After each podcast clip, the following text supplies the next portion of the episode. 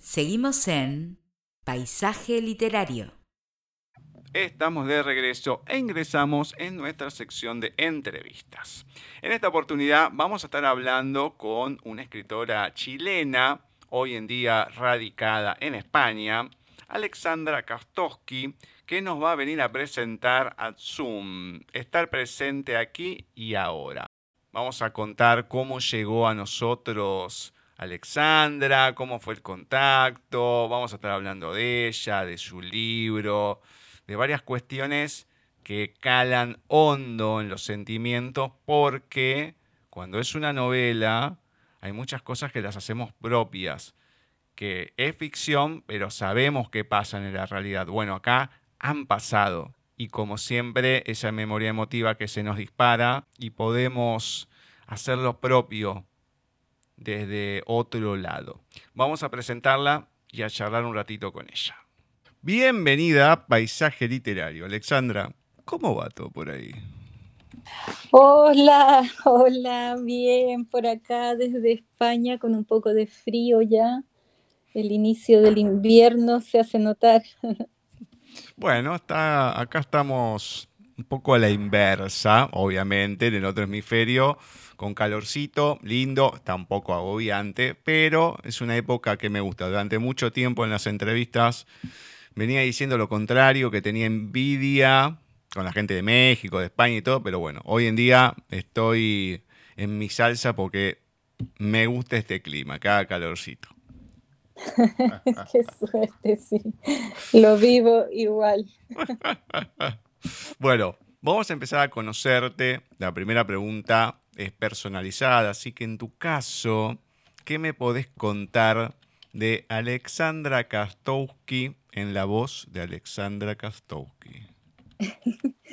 bueno, mira, eh, para empezar, a mí me cuesta ser autorreferente, pero por otro lado me gusta porque uno siempre tiene una visión de sí mismo que no siempre coincide, a veces coincide, a veces no. Bueno, eh, en el mundo tenemos todo tipo de gente, que, gente que nos ama, gente que no nos ama, eh, etcétera. Pero si yo tuviera que decir quién soy yo, eh, me defino como una persona autoformada. ¿En qué sentido? Soy como el popurrí, ya que he indagado por varias áreas de la vida. Entonces, me gustan los números, se me han dado fácil las matemáticas, pero también me gustan las letras, me gusta el derecho, me gusta la economía, me gusta el arte y me gusta cantar, que es mi pasión. Cantar lírico, cantar eh, popular, pero más de una línea romántica. Y por supuesto, me gusta escribir. Es mi pasión. Hoy en día eh, algo que me apasiona y a lo cual la vida me ha llevado por este camino.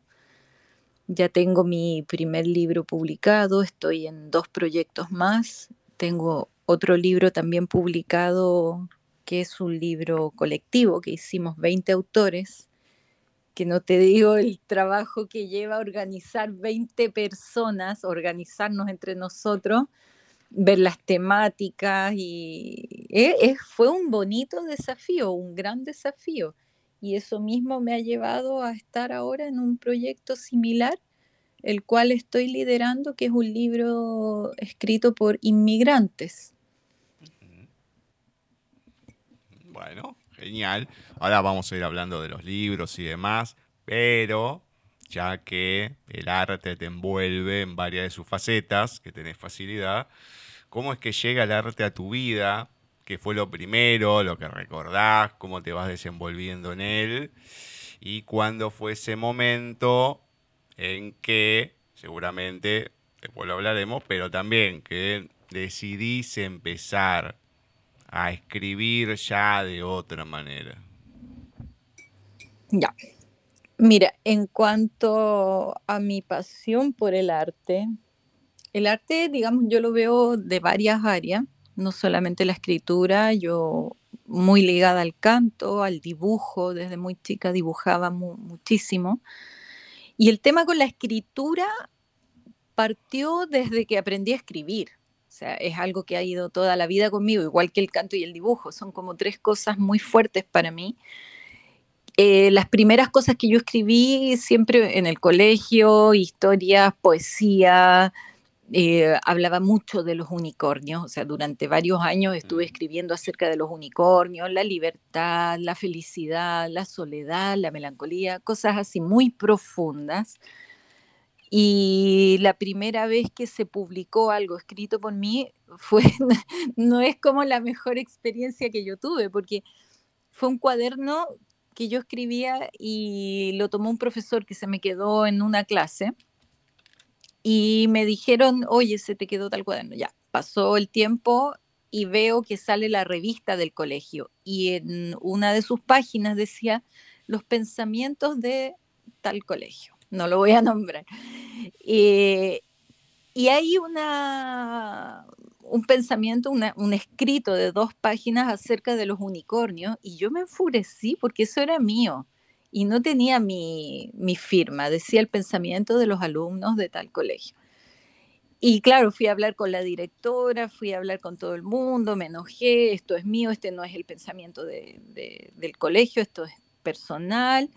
Y para contar el, cuento corto, a mí me, me echaron del colegio.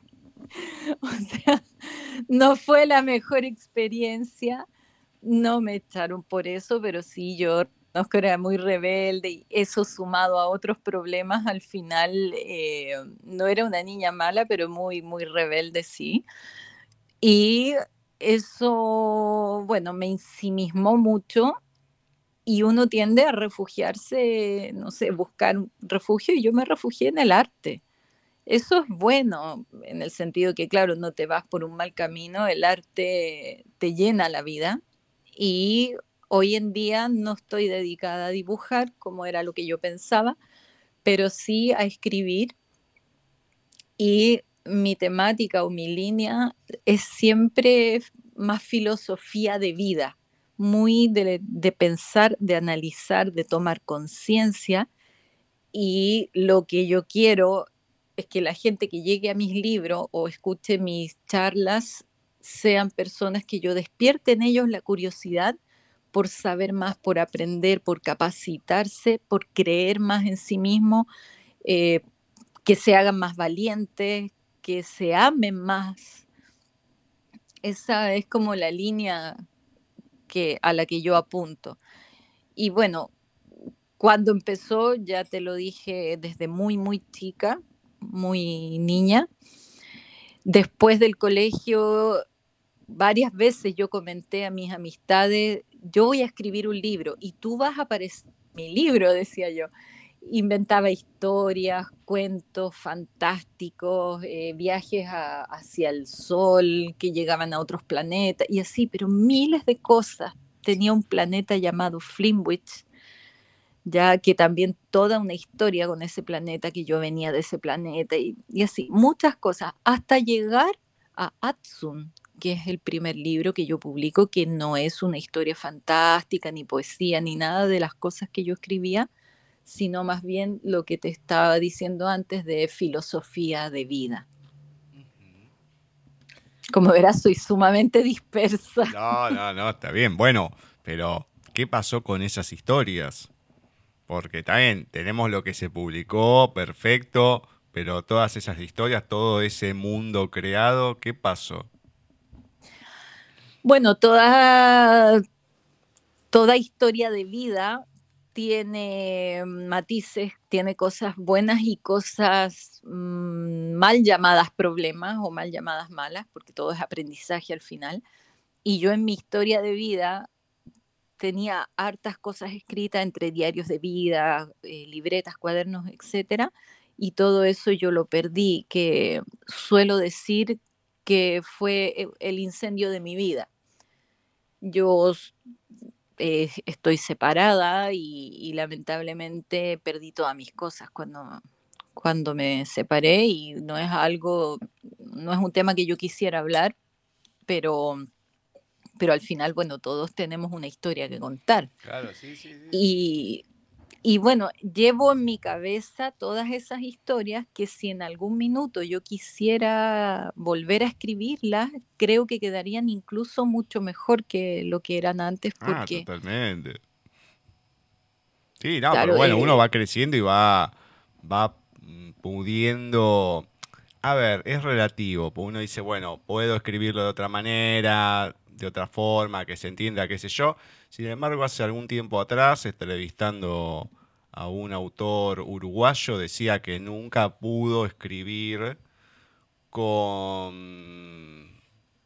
no con la inocencia, pero nos pasó alguno de sus cuentos y decía, nunca pude capturar esa esencia. Y leímos el primer cuento y los demás, y la verdad, le tuvimos que dar la razón porque tiene una esencia y una pureza, pero una profundidad, un cuento escrito cuando estaba en la primaria, que los demás tienen otra cuestión más analítica, todo, pero que le falta algo que ese cuento lo tenía. Entonces, todo es relativo, obviamente, nada va a salir igual por más que se vuelva a escribir, aunque digan, bueno, Becker se quemó todo su libro, lo reescribió de memoria, qué sé yo, bueno, puede ser que algunas cosas hayan cambiado, uno nunca sabe, ¿no? Lo que se conoce es lo que se mm. publicó después. Pero también, más allá de, de eso que pasó, pero la cuestión es, si esas historias están en la cabeza, todo, bueno, hay que aprovechar, hay que dejarlos en algún lugar hoy en día para que el día de mañana, bueno, puedan ver la luz o no, pero aunque sea lo que lo puedan disfrutar los propios, qué sé yo, pero que quede en algún lugar. Claro. Sí, mira, sabes que tiene, me hace mucho sentido lo que estás diciendo, porque de todas esas historias que yo escribí, no podría replicarlas todas. Y por supuesto hay historias llenas de inocencia y ya me estoy refiriendo un poco a mi diario de vida que yo tenía desde muy chica, que hoy día, uy, sería mi mayor tesoro tenerlo, lamentablemente no, no tuvo buen final, pero al final uno se lleva consigo mismo lo que se tiene que llevar. Los tesoros están en tu cabeza y las etapas también se van quemando.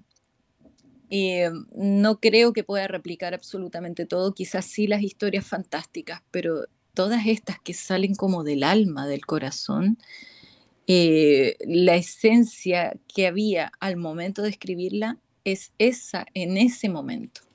Después ya es una copia, no es lo mismo realmente no es lo mismo. No, no, por eso, o sea, no va a ser nunca lo mismo, pero está ahí por lo menos algo de la esencia de lo que uno escribió. Porque muchas veces pasa, bueno, lo voy a pulir, lo reescribo, qué sé yo, lo retoco. No digo que sería lo mismo en este caso, pero si uno lo tiene en la mente y se acuerda de ciertas cosas, bueno, hay que animarse y hay que escribirlo si después uno tiene ganas que vea la luz o no, bueno, ya eso es otra cosa, pero puede quedar para el disfrute de tus hijos, de alguna otra persona, que quede en la cabeza, qué sé yo, yo tengo una, una persona que quiero mucho, que es Noemí, y todo lo tiene en la cabeza, y le digo, llamame, yo te lo escribo, dictámelo, te lo pido por favor, después que lo corrija Ceci, que es la profe, lo que quieras pero deja de tenerlo en la cabeza si no te podés sentar o porque no sabes usar bien la máquina. No interesa, decímelo, yo te lo transcribo, me mandás un audio, lo que sea, pero que no queden en tu cabeza porque eh, son, eh, uno conoce las historias de Noemí, porque hemos compartido un taller literario y demás, y son tienen una cierta magia en lo que dice, lo que transmite, y no puede quedar ahí. Entonces, a mí me da esa pena y obviamente que uno quiere saber esas historias también, porque tiene mucha vida recorrida en muchas partes del mundo, anticuaria, bueno, miles de vivencias. Digo, escribílas por favor o pasámelas. Entonces, a eso lo que apunto. Digo, si uno tiene un algo o una historia, bueno, si no se publica, no se publica, pero por lo menos que esté plasmada y después se verá con el tiempo que pasa. Claro, sí, bueno, tienes tanta razón en eso. En la cabeza no, no se lo estoy dejando a nadie. Tengo tantas ganas de escribir tantas cosas y a veces pienso que ganas de cumplir todos los años la misma edad durante 10 años para poder escribir todo lo que quiero escribir y hacer antes de seguir avanzando en la vida. Casi como que se detenga el tiempo un poquito, pare en el mundo que me quiero bajar un rato. Bueno, pero hay que hacerlo, aunque sea poquito hay que hacerlo. Bueno, háblame de esa otra faceta que es el canto, porque, repito, vamos a hablar del libro, del canto mucho no se habla, así que quiero que me contés de esa otra faceta, cómo es. Bueno, el canto también tengo mi historia ahí. Yo cuando era, era chiquita, tenía entre 8 o 9 años, 8 creo, estaba en un colegio de puras mujeres. Entonces, eh, por alguna extraña razón que hasta el día de hoy desconozco, no era yo la favorita de mi profesora. Entonces ella dijo, bueno, eh, vamos a inscribir a las niñas que quieran estar en coro. ¿Quiénes quieren estar en coro? Y yo levanté la mano y cinco niñas más. Entonces ella nos contó, un, dos, tres, ah, cinco, seis. Y me mira a mí y me dice, lo siento, pero solamente puedo inscribir a cinco. Y yo me quedé triste. Y al otro día llega una de las compañeras y dice, eh, porque ella eligió a las que podían cantar, y mi compañera le dice, no me dieron permiso, no puedo estar en coro. Inmediatamente yo salté y dije, yo, yo, y como que ya no me pudo decir que no. Entonces iba todos los sábados a coro y cantábamos, yo me puse en segunda voz con mi compañera que era mi amiga, entonces todas cantaban la y yo la. Entonces el profesor, a ver, de nuevo, la la. Dijo, a ver, a ver, a ver. Y fue de a una, no, tú a las sopranos, me dijo. Entonces ya me separaron de mi compañera y esa fue mi primera indagación con el canto. Después me cambié de ciudad y ya se acabó el tema del canto. Yo tenía, agarré una timidez muy grande, muy extrema. Entonces no cantaba. Cantaba sola cuando nadie, nadie, nadie, y me aseguraba que nadie me escuchara. Y cantaba todas las canciones de Yuri. Yuri, no sé si todo el mundo la conoce, pero La maldita primavera tiene canciones así. Entonces en el barrio una chica, una vecina me puso la loca Yuri, porque claro, con las amigas yo cantaba un poco más, pero en general era muy tímida. Me vuelvo a cambiar de ciudad y me olvido del canto por muchos años. Y ya cuando tenía veintitantos años le estaba escuchando el Omio Bambino Caro, una ópera, y le digo a mi papá, yo quiero cantar así. Y yo sabía que yo podía, pero mi papá nunca en su vida me había escuchado cantar. Y ahí fue la frase del terror, porque la que me cortó las alas, porque mi papá, que en paz descanse, que una maravilla de padre, nada malo que decir, pero me cortó las alas porque me dijo, no, hijita, eso es un don con el que se nace. No, no. Y yo me quedé triste y enterré el canto. Pero mi papá nunca en su vida me había escuchado cantar tampoco. Entonces él no sabía si yo podía o no podía. Pasaron los años y ya adulta, ya no te voy a decir a qué edad, pero ya muy grande, eh, dije, bueno, tuve un cáncer yo de útero. Y a raíz de eso me pasaron varias cosas y dije, se acabó. Yo ahora voy a hacer lo que me hace feliz, porque la felicidad no es la meta, la felicidad es, es el día a día, es lo que uno elige cada día. Y entré a clases de canto y a clases de japonés. Al final tuve que elegir una de las dos porque se topaban en horario y me quedé con canto. Y de ahí en adelante dije, yo ahora voy a ir a cantar a los karaoke y voy a hacer todo lo que tenga que hacer, pero yo voy a cantar y cómo logré vencer la timidez, que me costó, pero mucho, que en el colegio de mis hijos estaban en el mes de María, era un colegio católico, y le tocaba la semana al curso de mi hijo chico, que estaba en primero básico, en primero de primaria. Entonces yo hablé con la profesora y le dije, mira, como les toca al curso organizar el mes de María, yo voy a cantar el Ave María de Schubert en el colegio. Y me quedan mirando, y la profesora de mi hijo era profesora de música. Ella tocaba guitarra, cantaba maravilloso y ya. Y fue como nadie me creía mucho. Entonces tienes que traer la música. Listo, yo la grabé en mi teléfono, en un pendrive, en un CD o CD y no me acuerdo en qué más, pero ahí tenía un link también. Llego con las cuatro cosas al colegio y falló todo. Y al final dije, no importa, tengo la música en mi teléfono. Entonces, frente a todo el colegio y yo adapté que durara solo dos minutos, un minuto, no me acuerdo, pero tenía el tiempo exacto de lo que tenía que durar, no me podía pasar de eso, el tiempo autorizado. Y pongo la música y es como que me transformo, me transformo en ese momento, la pongo desde mi teléfono con el micrófono. Menos mal que no me entró ninguna llamada porque me olvidé poner modo avión.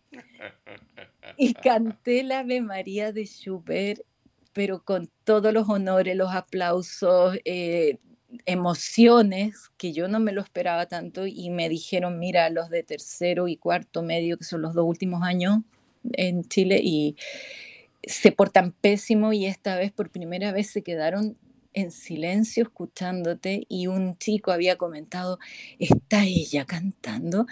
Entonces yo tengo el ego del artista que siempre estoy ahí luchando por mantenerme en la humildad y no, no quiero que el ego me, me devore, pero desde el justo reconocimiento me sentí fenomenal, fenomenal, porque después a los cuarenta y tantos años, en el fondo, poder desarrollar o, poder abrirte al mundo y decir, yo sé hacer esto, lo hago bien, me gusta y, es mi vida, es mi pasión.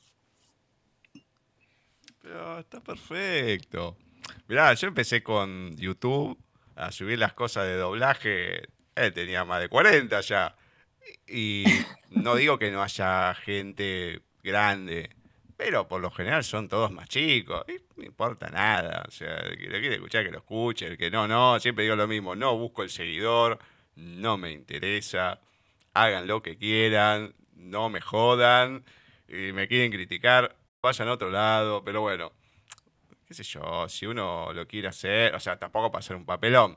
Pero si uno lo puede hacer y todo, se defiende, sí, hacelo, qué problema hay. O sea, total, ¿qué, qué vas a empezar a alargarte cuando ya no lo puedas hacer? Cuando surgen las cosas, hay que hacerlo, por algo es. Claro, y no limitarse porque te digan, no, tú no puedes. ¿Qué fue lo que me pasó a mí a los veintitantos? No se nace con ese don. Mi papá todo inocente me lo dijo. Bueno, a ver, hay una cuestión de lógica. El canto vos podés pulir cosas, pero si no nacés con el don del canto, y es difícil. Bueno, hoy en día, como cantan algunos, bueno, Ah, bueno. puede ser, pero estamos hablando de, de otros temas ya. Se prueba y si te dicen que no, bueno, listo, pero por lo menos lo probé, pero uno sabe si más o menos entona o qué. Pero bueno, no importa, no, pues está bien, está bien. Por lo menos se pudo se pudo hacer ahí y que sea un desbloqueo para otras situaciones. Bueno, eso, eso es lo importante, lo que sucedió. Claro. Por lo menos hay que intentar las cosas y después al intentarlo uno se puede sorprender. Claro, totalmente. No, no, no, totalmente. Bueno, vamos a hablar primero de la obra colectiva, que es la de Vivir mejor es posible, 20 claves que transformarán tu vida. Entonces, Comentame cómo llegás a esta antología, cómo fue el armado, ya que dijiste que hubo sus complicaciones o que era, bueno, toda una cuestión, y bueno, ¿y con qué texto? Bueno, mira, todo esto surge porque, a ver, yo estaba con la historia de escribir un libro, me vine a España desde Chile y dije, yo tengo que escribir todo lo que viví. Entonces empecé a buscar como en internet cómo escribir un libro, no, no inspiración, sino que cómo ordenar mi cabeza, organizarme, porque yo soy muy dispersa. Tengo déficit atencional diagnosticada y todo eso. Y llegué a un grupo, que es el grupo Mapea, ya, eh, donde había un taller gratuito de como una introducción más que nada del método MAPEA y me entusiasmé con tomar el taller. Así que bueno, hice unos movimientos de dinero por aquí y por allá y creo que ha sido lejos una de las mejores inversiones que hice para, para el tema de la escritura. Entré a este grupo, hice todo el curso que duró varios meses y ahí, bueno, se armó un grupo de WhatsApp con todos los alumnos de MAPEA, que éramos cerca de 200 de este, mm, de este taller, que era el, taller número 4 de MAPEA. Y de esos 200 surgieron muchos subgrupos. Y de estos subgrupos yo me fui a, a uno que era el grupo de espiritualidad, donde se propuso hacer un libro colectivo. Entonces, de ahí surge esto de, éramos en el fondo varios escritores, en principio éramos más de 20, pero algunos se fueron saliendo porque estaban en otros proyectos, otras cosas, y los 20 que quedamos, cada uno eligió un tema y empezamos, bueno, ponernos de acuerdo no es fácil porque no había un líder, sino que todos ahí haciendo su mejor esfuerzo o, poniendo lo mejor de sí mismo. Unos eran buenos dirigiendo, otros escribiendo, organizando, más de todo. Entonces, llevando el drive. Y yo soy dispersa, entonces yo solamente miraba, escribía, sugería cosas. Y, y em, empezamos a poner cada uno el tema. Todo esto fue por WhatsApp y por Zoom, porque en este libro estamos personas de todas partes del mundo.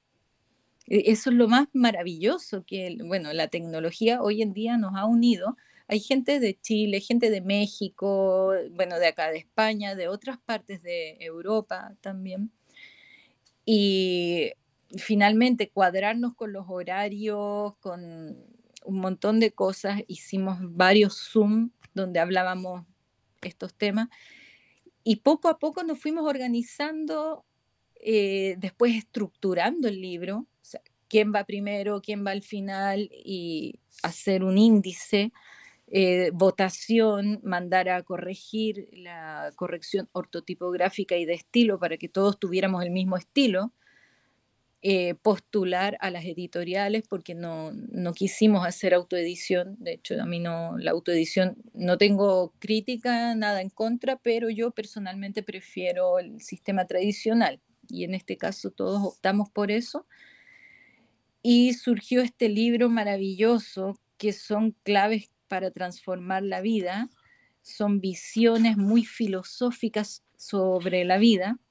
A mí me tocó el capítulo del perdón, cada uno eligió su capítulo, entonces yo no sabía si escribir del perdón o de lo que es vivir desde el amor. Y finalmente unifiqué en un solo capítulo ambas cosas.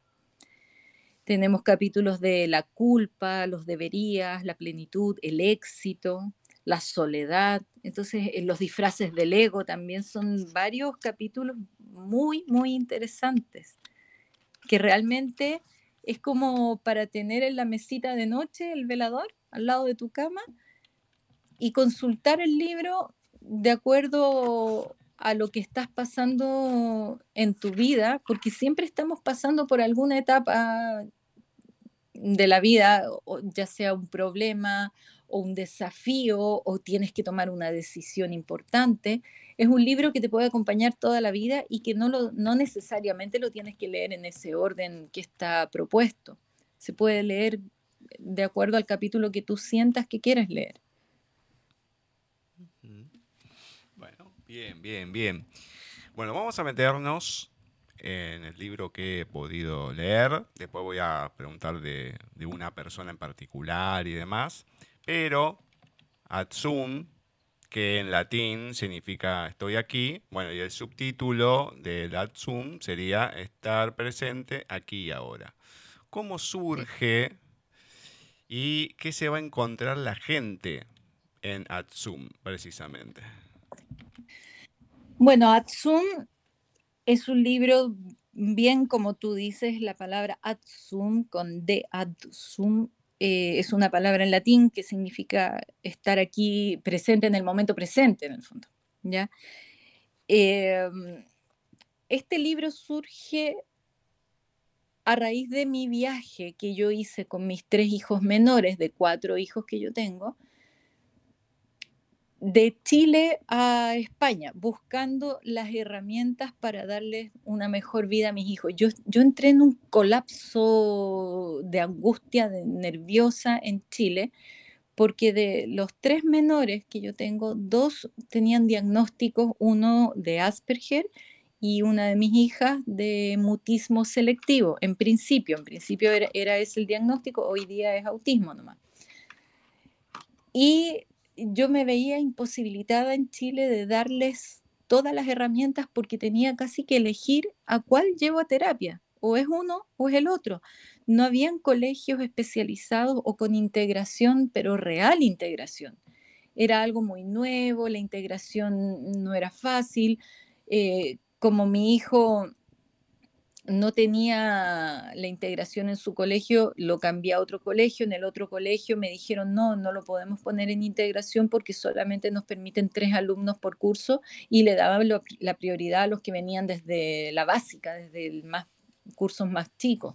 Entonces, yo estaba desesperada y mi hija, que es una de mis mellizas, tengo melliza, que también tenía un diagnóstico, eh, tampoco tenía lo que necesitaba para desenvolverse y tener todas las herramientas que yo le quería dar. Si bien hay terapias y todas estas cosas, yo no podía optar al sistema público en Chile porque yo no tenía un estatus de, de gran necesidad. Pero, por otro lado, el costo en forma particular era muy alto para mí con tres niños y dos que yo necesitaba llevarlos a terapia. Entonces no tenía ayuda por no ser de un cierto estrato o porque yo tenía estudios. O, mira, las cosas en las que te miden no me permitían optar a ningún tipo de ayuda y el privado yo no alcanzaba para poder pagarlo y eso fue lo que me hizo entrar en desesperación. Puntualmente fue un día que yo en el colegio tuve un, como no, no quiero llamarle problema, pero me dijeron que mi hija no hablaba, que no se comunicaba y que si seguía así no le podían renovar la matrícula el siguiente año. Entonces yo pensaba en ese momento, pero si mi hija tiene un diagnóstico de mutismo selectivo, o sea, no es tan fácil para ella hablar. No es que yo le diga, hija, tienes que hablar a tu profesora y ella va a hablar. Y salí llorando casi. Digo casi porque, bueno, no lloraba, pero sí estaba con una angustia tremenda. Y ese día, ese 5 de abril, yo dije, me voy. Lo recuerdo perfecto, o sea, sin haberlo escrito en ese minuto, lo recuerdo muy, muy bien y ese día yo empecé a preparar a mis hijos y al papá de mis hijos eh, en este viaje que yo iba a hacer con ellos. En ese momento no sabía a dónde me iba a ir, pero yo dije, acá yo no me quiero quedar, yo me voy. Y empecé a averiguar, investigar, investigar dónde están las mejores oportunidades, dónde les puedo dar esto a mis hijos. Finalmente, para acortarte un poco la historia, opté por España por el idioma y porque, bueno, tenía todo lo que yo buscaba, pero además yo no iba a traumar a mis hijos con además cambiarles el idioma, porque ya el cambio era muy, muy grande. Si a eso además les cambiaba el idioma, no sé, a lo mejor no es correcto haber pensado así, no lo sé, pero en ese minuto sentí que por lo menos el idioma fuera el mismo para que no fuera tan, tan fuerte el cambio. Finalmente el cambio igual fue fuerte porque llegamos acá a la comunidad valenciana y aquí se habla valenciano. es como cuando te dicen te sale el tiro por la culata, porque los colegios les exigían valenciano y bueno, mis hijos eh, han tenido que adaptarse, e ir aprendiendo, por lo menos el valenciano no es un idioma tan traumático para ellos, es muy similar al castellano y sí encontré todo lo que yo vine a buscar. Lo encontré y bendigo y abrazo a España como el país que me abrió sus puertas, porque yo me vine de turista, sin residencia, sin saber qué iba a ser de mi vida. Yo no tenía ningún pariente acá, ni amigos, salvo los que hice en redes sociales pidiendo información, pero no, no estamos hablando de gente que yo conociera. Entonces, eh, venirte con tres niños sin tener idea qué va a ser de nosotros, es algo que hoy día lo pienso, lo analizo y digo, Dios mío, qué grande era mi desesperación por salir, porque no lo vi tan objetivamente o tan analizado como lo analizo yo ahora. Pero sí tenía una convicción muy fuerte y eh, cada paso que di fue muy analizado. No me cuestioné nunca el venir, pero sí em, cada cosa que yo tenía que hacer la estudié muy minuciosamente porque era un viaje sin retorno. Yo no tenía dinero para volver y había vendido todas mis cosas y me, me gasté el dinero para pagar deudas, para pagar los pasajes, para pagar la estadía inicial y se acabó. Yo no tenía ahorros, no tenía dinero importante como para tirarme un año, que mucha gente me dijo, asegúrate un año y, y así tienes un año en el fondo como para organizarte y todo. Yo no tenía esa opción, no la tenía. O sea, el riesgo era, era un salto al vacío. Y aquí estoy. aquí estoy, feliz. Bueno, antes de continuar, la persona que nos había contactado hace tiempo, si bien yo le pude contestar hace muy poquito, porque un año saturado en varias situaciones, pero cuando me escribió tenía prácticamente, que fue a mitad de año, pero prácticamente tenía el año cerrado. Eso después de tantos años que estamos al aire, es una de las ventajas que tenemos, bueno, algunos acuerdos con algunas editoriales y demás, es como que ya hay varias entrevistas que aunque no sé los nombres, sé que va a haber y otras, bueno, las vamos viendo y demás. Y cada vez se va complicando más porque llega más gente. Así que vamos a ver cómo más tiempo no me da, porque si no exploto, pero no importa. Se dio esta oportunidad, Inés Román nos escribió del gabinete de Escritores Unidos. Entonces, ¿cómo, como no la entrevista ella, seguramente va a ser el año que viene, te pregunto a vos, ¿cómo la conoces a Inés y cómo se va conformando este gabinete de Escritores Unidos? Bueno, Inés, uy, ella es una mujer maravillosa, maravillosa. A mí me encanta. Ella vivió en Chile, de hecho un tiempo, también entiendo que estuvo en Argentina, y ella es alumna de Mapea, al igual que yo, y también está entre los autores de Vivir Mejor es Posible. Ya es parte de, los 20 autores de este libro maravilloso. Y bueno, ella mm, armó Gadeu, que es como una asociación de escritores ya que va consiguiendo entrevistas, se mueve por todas partes. Inés, bueno, ella es, española, ha vivido en varias partes, eh, actualmente ella vive en Escocia, ¿ya? Eh, tiene, es periodista, si mal no recuerdo, y tiene mucha experiencia escribiendo, ha escrito en periódicos, en revistas, eh, es, una mujer muy de, de moverse mucho ya le gusta el, tema de las redes sociales, de hacer presentaciones, conseguir entrevistas, es dinámica, energética, es muy movida, me encanta ella, me encanta, de verdad que me encanta, tiene una personalidad maravillosa y aparte que como ha vivido en tantos lugares, eh, su visión de la vida es muy amplia y tiene una humildad y un carisma entonces, claro, ella es la que es la voz de muchos escritores. Sí, no, no, no, se nota porque me llamó, estuvimos hablando, después le contesté, digo, bueno, a lo mejor le contesto, ya pasó, qué sé yo, no, no, pero me contestó enseguida, hablamos, que nos pusimos de acuerdo, bueno, diagramamos algunas cosas. No creo que 2023 podamos entrevistar a todos los que quedan, pero bueno, vamos a estar charlando con varios, eso seguro. Bueno, bien, genial. Estuvimos hablando antes del canto, pero si hay una cosa que tiene este libro, también es música que lo acompaña.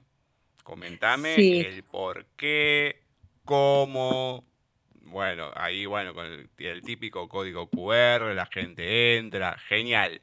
Pero comentame también por qué agregarle música que no en todos, pero es una movida que hoy en día se está haciendo bastante común en los libros, eh, encontrar estos benditos códigos para entrar y escuchar la música mientras uno está leyendo. Yo no lo puedo hacer porque al usar el lector de pantalla, si pongo música, olvídate, o una o la otra.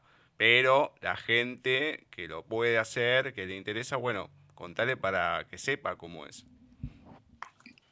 Bueno, mira, sí, eh, mi libro, a ver, yo soy fanática de la música, amante de la música, del canto, eh, de la música clásica.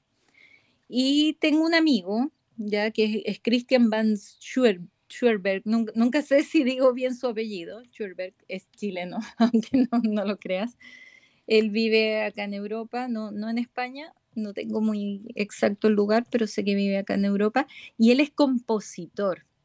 Entonces, hacía varios años que yo no hablaba con él, pero eh, los contactos uno los tiene, lo busqué, lo encontré, hablé con él, le pasé el libro, el borrador, y le pedí que hiciera música para mi libro. Y él compuso música para mi libro que se puede encontrar en internet y que en el mismo libro hay un código QR, se llaman los códigos, perdóname mi ignorancia, el código QR, de estos que tú escaneas y te va a llevar a, la música de, de Christian. Y después tengo dos códigos más que son dos videos que yo hice de, del proceso que yo viví de, venirme de Chile a España. Y yo voy narrando en el libro eh, todo lo que me tocó vivir y en una parte donde amerita, por supuesto, pongo este código para que la gente vea visualmente lo que yo estoy contando en mi libro. Y el último también es un video que no, no quiero revelar aquí el capítulo ni de qué trata, pero es muy emotivo, muy emotivo porque son imágenes y es música que, que le pone vida a lo que está escrito. Ya, entonces eh, es muy lindo y es algo muy de ahora usar esto, de ponerles estos códigos a los libros. He visto muy pocos que lo tienen, muy pocos, pero a mí me gustó harto. Yo esta idea la copié porque lo vi en, un libro que también es de, crecimiento personal o de autoayuda, que tiene meditaciones y las meditaciones se hacen con estos códigos que te lleva a una música, que te, que te inspira, te hace relajarte. Y yo dije, ¿y por qué no? Entonces se me ocurrió, busqué en internet, porque yo esto no sabía hacerlo, cómo crear un código. Varios son de pago, conseguí unos que no era de pago, los hice, los subí a YouTube. Entonces, los dos últimos códigos, de los tres que hay, los dos últimos te llevan a mi canal de YouTube. Y ahí tengo colgado los videos. Y el primero te lleva a la página de Cristian, mi amigo el compositor. Entonces, encuentras la música que hizo él para Atsun y también tienes acceso a toda la música que, que él compone. Bien, bien. Bueno, yo varias de las cosas que voy a comentar, porque al no ser una novela, no haber personajes ni nada, entonces yo lo trato de otra manera. Entonces es como que vamos a ir, no sé si reflexionando, pero sí comentando algunas cosas eh, y, y sensaciones que voy teniendo a la hora de leerlo. Si bien arranca el libro con la historia de tu padre, bien ahí la figura de él, cómo era, lo que transmitía, después el contraste de lo que se va encontrando con la familia en sí. Todos tenemos en nuestras familias los yin y los yang, porque toda familia es un mundo y desgraciadamente es como que es lo que uno más le duele porque es en la familia donde uno deposita la mayor confianza. Entonces cuando pasa algo es como que uno lo, lo tiene en carne viva, porque no podés entender que pasen ciertas cosas viniendo de gente que es tan cercana a vos, que te conoce todo y demás, que a veces, bueno, pareciera que no te conocen. La situación, bueno, ya comentaste, no es el tema acá de tu otra hija y demás, es un poco lo que se va comentando al principio, aunque sea la pasada. Pero esta situación que pasa en un momento que decidís y todo, es como que mm, yo trato de ponerme a hacer una historia real en, varias partes, obviamente, uno tiene la, mirada tuya al escribirlo, ¿no? Y la mirada de, o, la figura de tu ex, es como que hay momentos que mm, uno tiene una cierta empatía con él en ciertas cosas, no te digo en todas, porque hay algunas que son un poco extremas, decisiones que uno a veces que a uno mismo le ha pasado, decís, bueno, ¿por qué lo hice de esta manera? Bueno, qué sé yo, pasó. Pero hay, hay mucha agresión, no digo de él, o sea, de la familia, de gente que a lo mejor no le interesan las cosas, pero igual se mete. Y yo ahí también le puedo poner cara, eh, nombre, apellido, porque me he encontrado con gente así. Pero que un poco lo reflexionás en el libro en algunas partes, el, bueno, tomar la decisión, irte, el no querer hablarlo, a lo mejor no imaginarse ciertas cosas, pero cuando se entera que vos ya estás en España, es como que ya está. Entonces, son decisiones complicadas, pero esos momentos de los dos lados, la atención en contarlo, y del otro lado, uno siente también una impotencia, por decir, loco, se me fue todo de las manos, como la arena. Eh, claro. cuando se desmadró todo esto y, uno no sabe cómo reaccionar. A mí me ha pasado, lo, comento como un ejemplo, aunque no es lo mismo, una vez en una charla con una amiga, eh, era, estaba muy, pero muy densa, por la verdad era eso, con el tema del aborto que se dio acá en Argentina hace unos años. Pero el tema era, eh, ¿vos qué opinás? ¿Aborto sí, aborto no? Y, te metí en el tema y estábamos hablando de otras cosas, no me interesaba. Y yo siempre no, voy al absolutismo. Digo, mira, todo depende cómo se plantee, porque el sí porque sí, no, y el no porque no, tampoco. O sea, eh, todo tiene que ver cómo está planteado, porque nadie decía los fundamentos por el cual sí y nadie decía los fundamentos por el cual no. Sí, te decía que la vida, bueno, varias cuestiones más del lado moral o religioso. Pero el que sí no, no te planteaba el panorama bien, solamente era sí o no.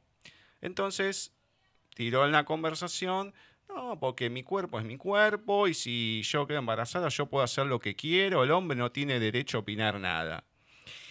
Entonces, cuando a mí me dicen algo así, a mí no me gusta. Entonces me la acerco y digo, mira, ah. si yo soy pareja tuya y vos, yo me entero que tomás esa decisión, yo te meto una denuncia porque hay una relación consensuada. Una cosa es un abuso que ya es otra, otra situación. Estamos hablando de una situación consensuada. Y si vos no lo querés tener y es consensuado, yo me hago cargo porque uno sabe las consecuencias que puede traer en tener relaciones sin protección. Entonces, yo no te voy a dejar que abortes, lo tenés, y si no lo querés ver más, por lo que sea, yo lo crío. No teníamos, no éramos pareja ni nada, ¿no? Pero una, una situación hipotética. Me dice, bueno, no, no todos los hombres son como vos. Bueno, pero entonces no generalices. No digas el hombre no puede opinar, porque no, es así. Eh, depende cómo sea la persona, hombre o mujer, puede pasar cualquier cosa. Acá hubo un caso en Argentina mm, de una mujer que quedó con la tenencia de su hijo. Y aclaro, no es que estoy juzgando lo que voy a decir, digo cómo fueron las cosas. Se separó, se pone a salir con una chica y se descubre después que el hijo del matrimonio muere, que ejercían violencia hacia el chico entre las dos. No sé si de Ah. una sola o de las dos, pero quemaduras, eh, lesiones y demás, hasta que se ve que se abusaron demasiado y lo mataron. Bueno, terminaron presas. Entonces, la maldad yo creo que está en el ser humano y no importa de qué lado venga, de un hombre, una mujer. A lo mejor está más manifiesto en el hombre, pero la maldad está en el ser humano en sí. Es como que ya viene con uno. Eh, podés tener más, menos o no tener demasiado, pero ya viene en el ser humano eso. Entonces, es como que, viste, este tipo de situaciones que van pasando, vuelvo al libro. Entonces, es la vida. Uno no lo puede analizar de otra manera porque es un caso real. Entonces, amerita otra situación. Y me quedaba pensando el decir, ¿por qué no hablaste? Estoy hablando de tu ex, ¿eh? no, no de vos. Digo, ¿por qué no hablaste? ¿Por qué no resolviste las cosas en vez de irte? Y, y a lo mejor, bueno, viste, podías encaminar la situación de otra manera, hablar, exponer el por qué no te querías, no querías que se vayan, etcétera, etcétera, etcétera, ¿no? Yo soy de hablar. A mí hay una de las cosas que mucha gente no le caigo bien porque si hay un problema te lo hablo, aunque parezca increíble, yo doy la cara, o sea, che, pasa tal cosa, bueno, uh, che, me- no sé, estás enojada conmigo, pero ¿qué te hice? Decime y, y vemos, porque a lo mejor no fue la intención o lo que sea, pero hablame, o sea, decime qué pasó. Claro, Eh, e- esa es la cuestión, ¿no? Pero son distintas situaciones, son distintas sensaciones que uno va teniendo en el libro cuando lo vas leyendo, como, como esta, ¿no? O como varias con, con tu mamá o con, o con tu hermana, o sea, si- situaciones, o con tu suegro. Decís, puta, o sea, ¿Por qué reaccionar así? Debe haber un montón de porqués, no importa. Yo me baso en lo que, se lo que leí y decir qué relación tiene el no tener una relación o intentar, por lo menos, tenés eh, nietos, eh, tenés otras cosas y si no querés, no molestes a la otra persona. Entonces, viste, Oh, son sí, muchas sensaciones que se van cruzando cuando uno lo va leyendo. Sí. Siempre he pensado eso mismo. Si no va a ayudar, no se meta. Es como, ¿qué hace acá? ¿No ayuda? Eh, no, no entre en esto entonces. Pero bueno, hay que saber, hay que pensar, bueno, a lo mejor creen que están ayudando, pero del otro lado, del lado contrario. Eh, Claro, eh, eso yo entiendo el lado que puedo entender es el de tu ex en el sentido, che, loco, o sea, perdí el contacto con mis hijos de manera personal, no me enteré que, que te fuiste, a dónde te fuiste, qué pasó, se fue todo de las manos, bueno, un montón de situaciones que se podían haber evitado, se podía haber hablado, bueno, sí, pero en el momento que tenés que hablar, en vez de irte, bueno, bla, bla, bla, bla. Pero Claro, el tema es todo el entorno encima que no ayuda eh, Claro. a lo que está pasando. Y el. A ver, yo tengo una situación familiar X con una de mis sobrinas. Y la verdad que no, no me interesa ni que le vaya mal, ni causarle un daño, ni nada. Punto. No tengo una situación por algo que me hizo y se cortó. Que de hecho me hizo tremendamente mal a mí. Pero de ahí hacer algo para perjudicarte, es como que me tengo que poner a laburar para perjudicar a otra persona con todo lo que tengo. No, olvídate, o sea, está bien, haz tu vida, qué sé yo, no tendremos relación, punto. Pero no entiendo la, la maldad por la maldad de perjudicar al otro o no pensar y qué sé yo. Bueno, viste, son todas esas situaciones que a uno le han pasado otras, pero que te va removiendo, las vas viendo y decís, "Eh, entiendo a un lado, entiendo al otro y todos los demás, que uno por lo general dice son de palo, bueno, diciendo, están aportando como leña al fuego también. O sea, ponete a pensar un poco, o, no querer situaciones que no das una mano. Bueno, está bien, tenés esa cuestión, no querés dar una mano o no te querés involucrar, porque pasan dos cosas, el no querer dar una mano, pero no querer involucrar de la otra parte, de, la familia, digo, de los... Eh, los, de los suegros, de tu suegro y, tu madre, vamos a decir. Porque si no me hago un, un quilombo con los parentescos. Pero sí voy a decir la suegra, de, y bueno, si no va a ser, se va a entender igual. Repito, uno no lo ve como una novela, aunque esté escrita, y ahí te pones a reflexionar varias cuestiones, decís, perdón lo que voy a decir, qué chota que es la gente, que no no, no puede o no tiene la capacidad para aportar o enfrentar las cosas y solamente piensa en la maldad o en lo propio, no sé, muchas cuestiones que se van dando, que se van entremezclando en el libro eh, con, situaciones que a lo mejor son eh, diferentes, como por ejemplo encontrar gente que sí te apoya o cuando fue el grupo de WhatsApp el encontrar no solamente el contacto con la gente en general, que esa es otra situación, sino también, bueno, el desprenderte de tus cosas, el contacto con el otro, el empezar a crear vínculos con la gente de manera diferente y que ahí se vayan dando distintas relaciones de vuelta, como la vida misma, cosas buenas, cosas no tan buenas, pero también es otra parte de la experiencia importante el tener que desprenderse de las cosas y el encontrar gente que te va apoyando desde distintos puntos de vista. Claro. Bueno, la vida, la vida te va llevando donde te tiene que llevar. Ahora, las oportunidades no se pierden nunca, es uno el, que las pierde. ¿ah?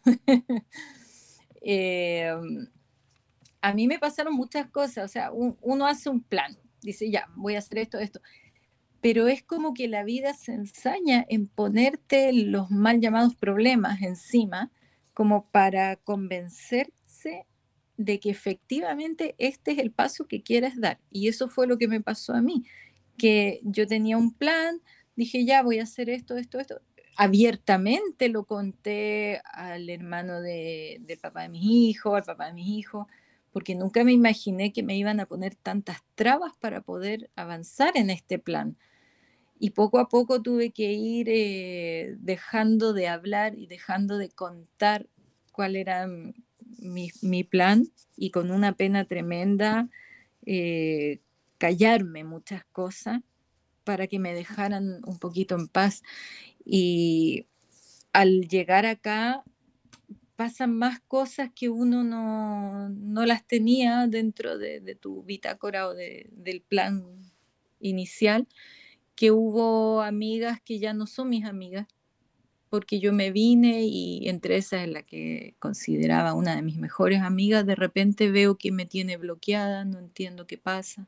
Y así te vas encontrando con situaciones que te dejan pensando, analizando muchas cosas y por otro lado hay gente que uno no pensaba que te querían tanto y aparecen en tu vida y te empiezan a hablar y, y wow, pero qué, qué gran amor que me tienen y no lo, no lo sabías y gente que te conoce bien, que no, no es porque ah, ahora porque escribiste un libro, no, no, no, te estoy diciendo apenas llegué yo acá, se empezó a contactar mucha gente conmigo. Eh, Ahora, lo de mi mejor amiga, yo creo que es porque me vine y no sé, no sé, yo, bueno, tengo mi teoría ahí, no hubo ninguna pelea ni nada, ni tiene que ver mi ex marido tampoco en esto, pero la vida te va poniendo situaciones donde uno tiene que aprender a cerrar capítulos y decir, bueno, esto fue bonito, esto ya lo viví y es una etapa ya que pertenece a mi pasado y yo aquí seguir adelante. Hay algo importante que hablas en el libro, en una parte, en varios se va vislumbrando, pero en una parte en particular lo comentas, que es el tema de los miedos. hay que tenerle respeto, pero no miedo al miedo, precisamente. Coméntame sobre esto que es una parte importante. Repito, se va vislumbrando, se va tocando de manera inconsciente, pero bueno, en una parte ya se hace más consciente y se habla de los miedos en sí. Bueno, sí, eh, hubo un momento y hay un capítulo ahí que creo, si mal no recuerdo el título, eh, es una conversación con la conciencia muy necesaria, ya que creo porque yo varias veces modifiqué los subtítulos, pero ese capítulo en particular habla cuando yo ya colapsé. Una, mira, acá lo digo, una conversación con la conciencia muy necesaria. Sí, ella lo tenía para más adelante, pero sí, sí, sí, es una de las partes, creo que diferentes que tiene el libro, sacando la historia, todo es como que te encontrás con eso y vos decís, ¿qué pasó acá? Claro. El miedo, a ver, para mí hay una energía que mueve el mundo, que es el amor. Y el amor tiene dos opuestos, que siempre se ha pensado que amor y odio. Y hoy en día mucha gente muy espiritual te dice, no, el contrario al amor no es el odio, es el miedo. Yo tengo otra teoría. El amor tiene dos opuestos, uno es horizontal y el otro es vertical. Y el miedo el miedo es uno de esos opuestos verticales que cuando está aquí abajo y, y, está invadiendo lo que es el amor, cuando entra el miedo en tu vida, te impide hacer tantas cosas, porque al final, ¿a qué le tenemos miedo? Si al final todos nos vamos a morir. Entonces, que el miedo no te frene. Si tienes que enfrentar algo, ve y enfréntalo.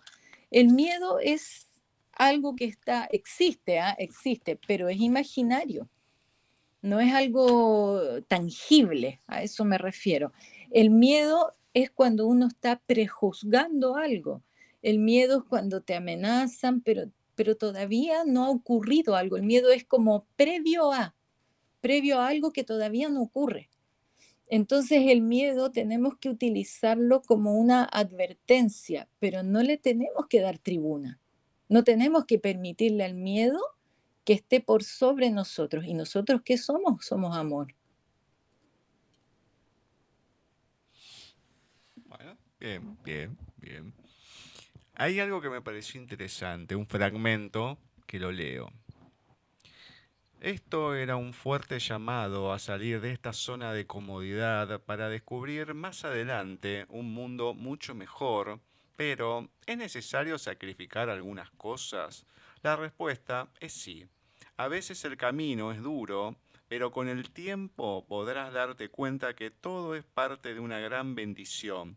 Todo lo que vives es lo que tú mismo has creado, por lo que es altamente posible recuperar y tener mucho más de lo que en algún momento creías estar sacrificando. Em, me pareció interesante esta parte que mm, yo te digo que en alguna parte coincido, en otra no, porque yo creo que eh, hay una gran parte importante de nuestras vidas, no la manejamos nosotros. En una cuestión, em, al estar metido más allá en cuestiones metafísicas y demás, el ir viendo ciertas cosas, te vas dando cuenta que te vas encontrando con gente, con gente que ya venías conectada desde otros lados y demás, que no es casualidad, no es que vos lo estés buscando o es una consecuencia, es que ya estaba organizado que eso tenía que pasar porque entre millones de personas que somos, encontrarte con tal y tener una conexión de ese sentido y en mi caso sentir y que la otra persona también, la relación que tenemos de otras vidas y comprobarlo, ahí te das cuenta que hay algo que traspasa a lo mejor nuestro conocimiento más básico, aunque sea mucho, no importa, sigue siendo básico,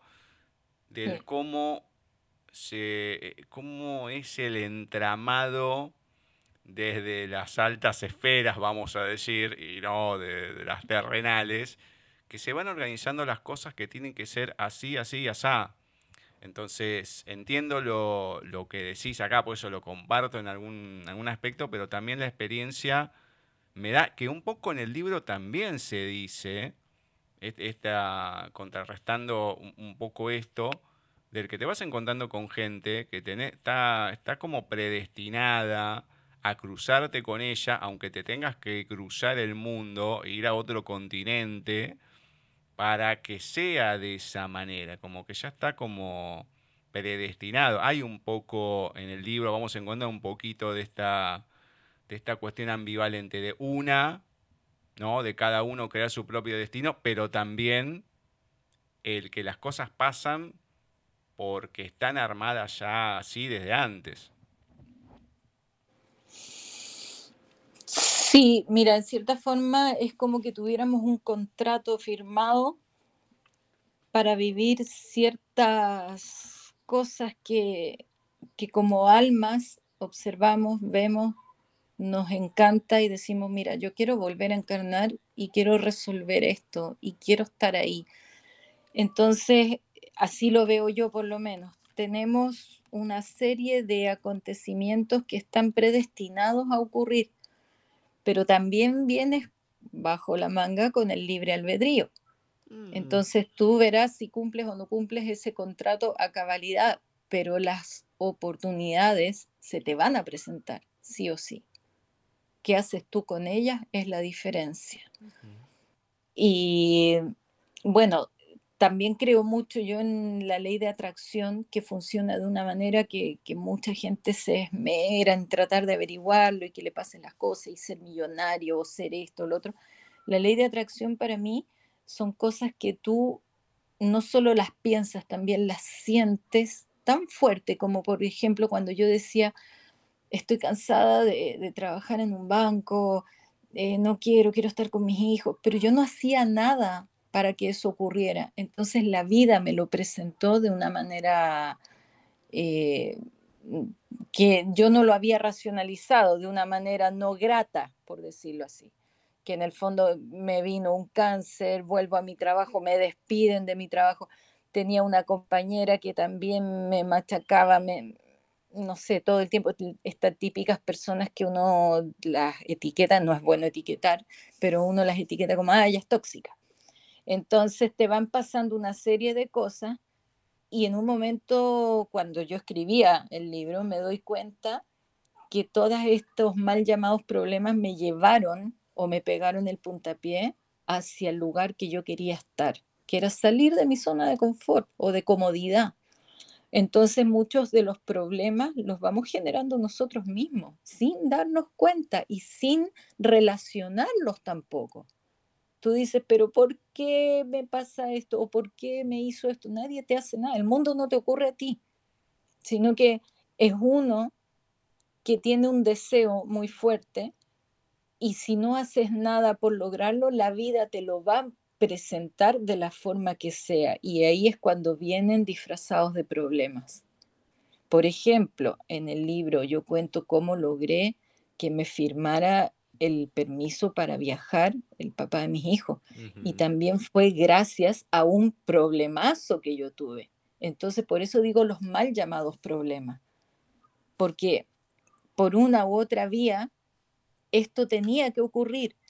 Y como no iba a ocurrir por la buena y yo tampoco iba a actuar por la mala, se presentó una situación muy desagradable y gracias a esa mm, situación desagradable, ocurrió lo otro, el milagro. Milagros tenemos todo el tiempo y no nos damos ah, cuenta. Sí, sí. Ah, el, tema que, a ver, e, esta cuestión la tuve con una amiga con un problema que tuve el año pasado, que me decía, eh, ¿por qué lo tomas como un final? Tenés que pensar, digo, mira, lo que venga después va a venir después. Hoy no es que es un final, son 10 finales y el proceso lo tengo como un final. No lo puedo vivir con alegría porque son muchas cosas que se me van juntando. Entonces, que después esto se transforme en una oportunidad para otra cosa, genial. Pero no lo sé. Entonces no me pidas que esté alegre, contento y todo. En el momento es un problema. Después cuando se transforma y surge la oportunidad, bueno, sí, uno lo ve en retrospectiva y lo analizás de otra manera, pero en el momento no tenés ni idea lo que va a pasar. Entonces es lógico ese proceso que uno tenga o que tiene, que lo vivís de esa manera, porque si no uno sería un robot, un autónomo, un autómata, que decís, sí, no, total, esto no me hago problema porque va a surgir otra cosa y ya está. Entonces uno no, tiene emociones. Eh, uno le pasa eso porque es más fuerte que uno, porque te está pasando. Entonces es lógico, en el momento es un problema. Después que se transforme y surjan otras cosas, sí, bueno, genial y hay que agradecerlo eso, porque uno cuando dice, eh, no, no se puede caer más bajo, ahí te das cuenta que después te viene y se puede caer más bajo todavía. Yo ya no digo más porque me he caído tantas veces cada vez más bajo, entonces digo, cierro el pico, porque cada vez que lo digo es peor. Entonces, bueno, uno lo vive en ese proceso, sí, después mirás hacia atrás, uh, mirá todo lo que sufrí y al final me vino mejor por esto, y sí, en ese momento, anda a analizarlo de esa manera, las emociones. Claro. Hmm. Bueno, hay un dicho, no hay mal que por bien no venga. Ah, sí, ya ves. Hay una cuestión que uno iba leyendo que también terminaba siendo angustiante, esta cuestión de la nueva ley de educación escolar en Chile. Hablabas un poco de los estratos, de, bueno, de la educación que uno tenía y demás, con el acceso a ciertas cosas. Acá en Argentina tengo que tenemos muchos líos, como decimos acá, muchos quilombos. Pero más allá de todo eso, eh, vos te podés ir a atender a un hospital público sin problema, o podés acceder a, la educación pública, aunque hoy en día está muy desvalorizada en muchos sentidos, desde la paga, desde el maltrato hacia los maestros, de los propios chicos, de los padres, o sea, como que nada vale nada. Pero a pesar de todo, si bien las escuelas privadas han crecido mucho, por esta cuestión que se ha desvalorizado mucho la educación pública, pero a pesar de eso, la suerte o de tantos males que tenemos acá en Argentina, podés tener acceso a eso, a la educación y a la mm, y, a la atención pública. De hecho, mucha gente viene a estudiar a la Universidad de la UBA acá en Argentina porque es gratuita, entre comillas, pues sí, te tenés que comprar los libros, qué sé yo, todo, pero no tenés el pago y todo. Entonces, es como que uno va viendo en ciertos aspectos, decís, bueno, che, qué, qué porquería esto, que estés en un lugar, que no sea un cupo de tantas personas, un montón de cuestiones burocráticas que en realidad eh, se tienen que encontrar soluciones y parecen más problemas que, otra cosa, ¿no? Y porque el colegio es laico, no tiene que ser privado, porque qué sé yo, ah, o que no, porque es católico, tiene que, se tiene que volver privado, porque si no. Y es como que se pierde la finalidad, para mí, de las cosas y todo termina siendo un comercio nada más y no importa el, a quién estás educando, sino que es un número más como en tantas cosas y lo que importa es lo que ingresa y no el conocimiento. Entonces vas viendo toda esa controversia que uno va teniendo con las cosas que van pasando y desgraciadamente día tras día, sí, uno ve que van sucediendo en mayor medida en muchos aspectos, ¿no? Acá lo graficás desde esta, esta ley de educación que, bueno, después cambió, pero que uno va viendo en el mundo que va avanzando cada vez más estas cuestiones corporativas de esta manera. Claro, no sé, yo con el tema de la ley, cómo ha cambiado todo, me fui de Chile, tal como dices tú, por el cambio de la ley, entre varias cosas que me hicieron salir. Y lamentablemente yo veo que se está poniendo peor.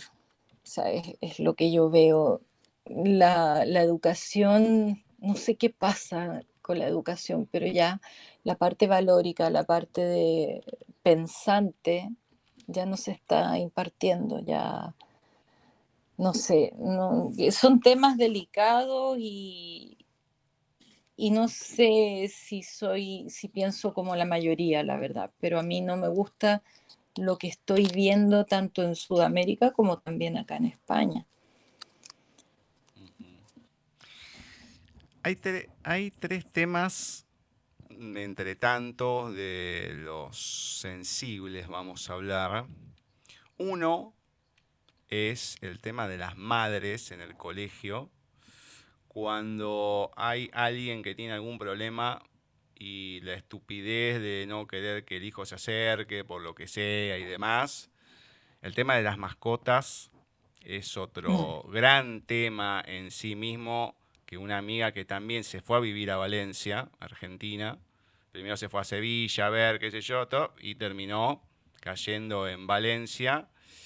Dejó acá a los dos perros, a los dos gatos, no, los dos gatos se los llevó, a los dos perros los dejó, se armó todo un lío todo el mundo insultándola por varias cuestiones. Y me escribió, eran como las 11 de la noche de acá, y había ya cuatro horas de diferencia. Digo, pero ¿qué pasó? No, porque me están todos diciendo de todo, yo, pero ¿por qué? No, porque, pero está bien, pero... Y si sos el primero que me pregunta y que no me empieza a, a putear, digo, mirá, vos sabés que yo no tengo problema en hacerlo, pero si lo voy a hacer, por lo menos saber por qué lo estoy haciendo. Entonces, contame cómo fue la situación. Entonces, eh, sí, viste, qué sé yo, hubieses esperado un poco más, te lo llevaba. Entonces, el tema de las mascotas, cuando uno se va, que no se las puede llevar y todo, es todo un tema. Pero, con un poco el tema de las madres, cuando se cuenta la anécdota que a tu nene lo invitan aparte a un cumpleaños, no, te, te invito solo, porque hay muchas mamás que no quieren y no pueden. Y uno ahí se queda con un con una pelota en el estómago porque todos en algún momento de nuestra vida hemos sufrido eh, alguna cuestión que nos hayan apartado o que hayan hecho una diferencia, no una diferencia para el lado positivo, para el negativo.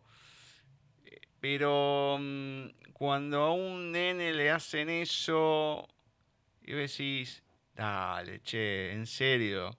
Entonces es como que, no sé, hay, un egoísmo tan grande del lado de la gente, ya no sé si decir desconocimiento o miedo. Yo creo que hay una desconsideración tan grande del otro que te termina dando angustia que esto es un caso personal. En una novela siempre digo lo mismo, uno lee algo así y vos sabés que a mucha gente le pasa. Bueno, acá te ha pasado a vos, pero a muchísima gente le termina pasando con un montón de cosas algo así. Y te termina dando angustia cuando lo vas leyendo porque te pones en la piel, aunque tu hijo reacciona de otra manera, pero igual, uno que lo comprende, es como que te da una angustia. O sea, al leerlo, al vivirlo, ni me imagino.